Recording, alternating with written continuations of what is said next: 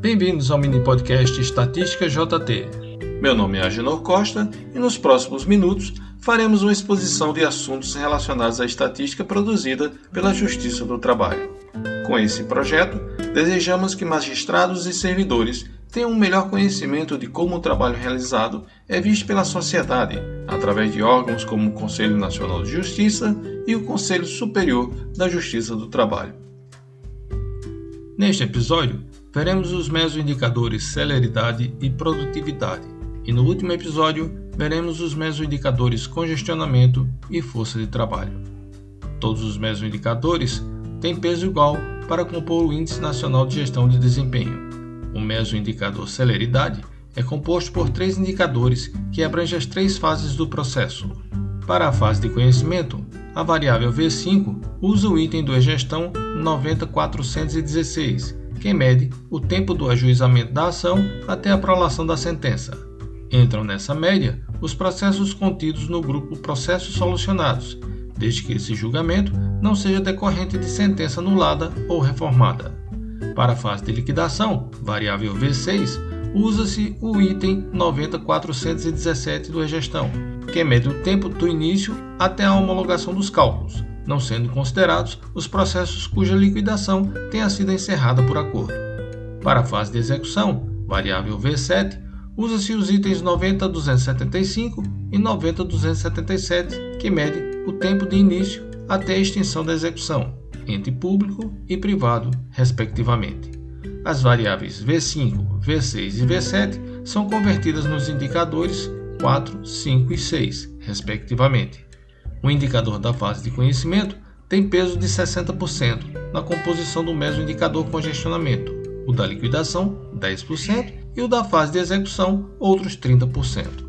Então, concentre os esforços na redução do tempo entre o ajuizamento da ação e a sentença. Analise as métricas de tempo da fase de conhecimento. Veja como apressar o processo para que chegue mais rápido à mão do magistrado para proferir sentença. O mesmo indicador produtividade também tem três indicadores: o sétimo indicador é a relação entre a quantidade de processos conciliados na fase de conhecimento, item 90039 do E-Gestão, e a quantidade total de processos solucionados. Veja que não é igual ao cálculo da meta de conciliação, pois a meta desconsidera do denominador os processos arquivados com homologação de desistência, sem resolução de mérito, etc. Ou seja, são contabilizados todos os itens dos processos solucionados da gestão entre 90039 e 90049.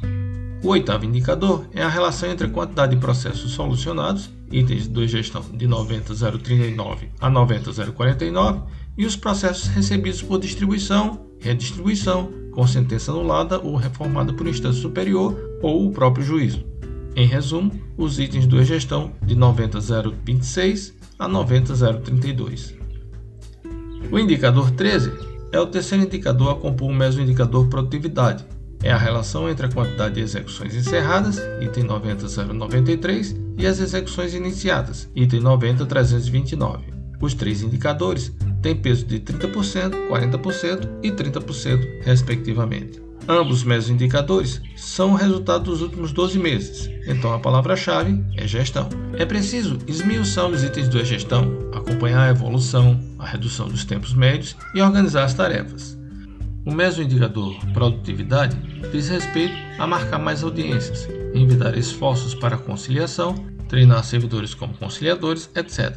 E um grande componente para melhorar esses resultados é o magistrado. O titular da unidade tem papel preponderante nas diretrizes estabelecidas. Em que posição no IGEST a unidade deve estar daqui a um ano? Sim, porque os resultados não aparecem de imediato, mas é possível, sobretudo com uma ferramenta como o Horus, acompanhar essa evolução. No próximo episódio, veremos os dois últimos indicadores. Meu nome é Genor Costa e esse é o podcast Estatística JT.